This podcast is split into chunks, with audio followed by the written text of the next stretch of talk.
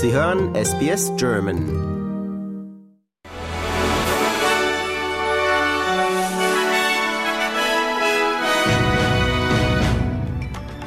Sie hören den SBS German Newsflash an diesem Donnerstag, den 4. Januar. Mein Name ist Benjamin Kantak.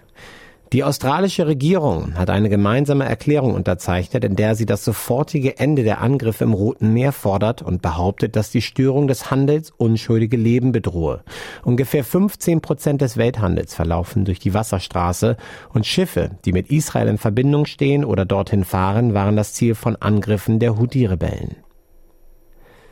Etwa 50 Angehörige der Streitkräfte werden heute im Südosten von Queensland erwartet, um bei den umfangreichen Aufräumarbeiten nach dem Unwetter der letzten Woche zu helfen.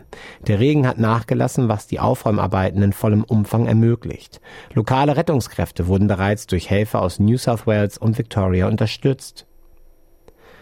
Vier Personen erholen sich, nachdem sie von einem Blitz getroffen wurden, als ein Sturm am späten Mittwoch durch die Blue Mountains zog.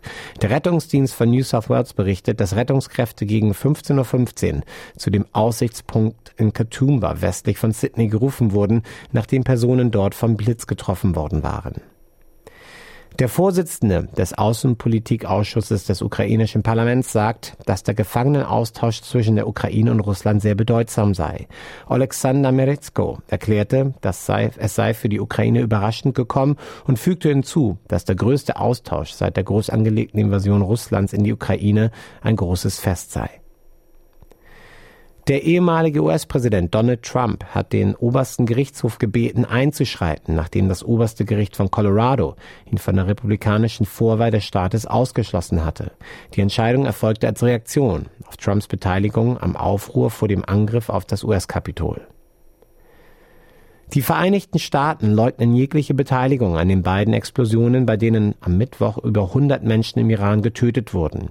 Matthew Miller, ein Sprecher des US-Außenministeriums, sagte gegenüber Reportern, dass die Vereinigten Staaten keine Beteiligung an den Angriffen hatten und dass es keine Beweise dafür gebe, dass Israel beteiligt war. Der Tod eines Jugendlichen aus Alice Springs, dessen Leiche am Neujahrstag an einer abgelegenen Straße außerhalb der Stadt gefunden wurde, wird als verdächtig behandelt. Die Polizei des Northern Territory ermittelt, nachdem ein Fahrer auf die Leiche des 19-jährigen Mannes gestoßen war. Der Oppositionsführer von Queensland fordert eine unabhängige Überprüfung des Bewährungsausschusses des Bundesstaats und fordert eine Fokussierung auf die Opfer. David Crisafulli sagte, die Überprüfung solle sich darauf konzentrieren, die Sicherheit der Bewohner von Queensland zu verbessern, die Re Rehabilitation nach der Haft und den respektvollen Umgang mit Opfern. Eine Gesundheitswarnung wurde für das Zentrum von Sydney herausgegeben, nachdem in den letzten drei Wochen sieben Fälle einer Lungenkrankheit gemeldet wurden. Symptome von Legionellen können Fieber, Schüttelfrost, Husten und Atemnot umfassen, was zu schweren Brustinfektionen wie Lungenentzündungen führen kann.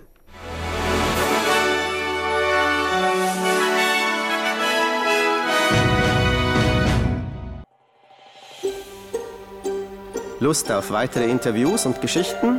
Uns gibt's auf allen großen Podcast-Plattformen wie Apple, Google und Spotify.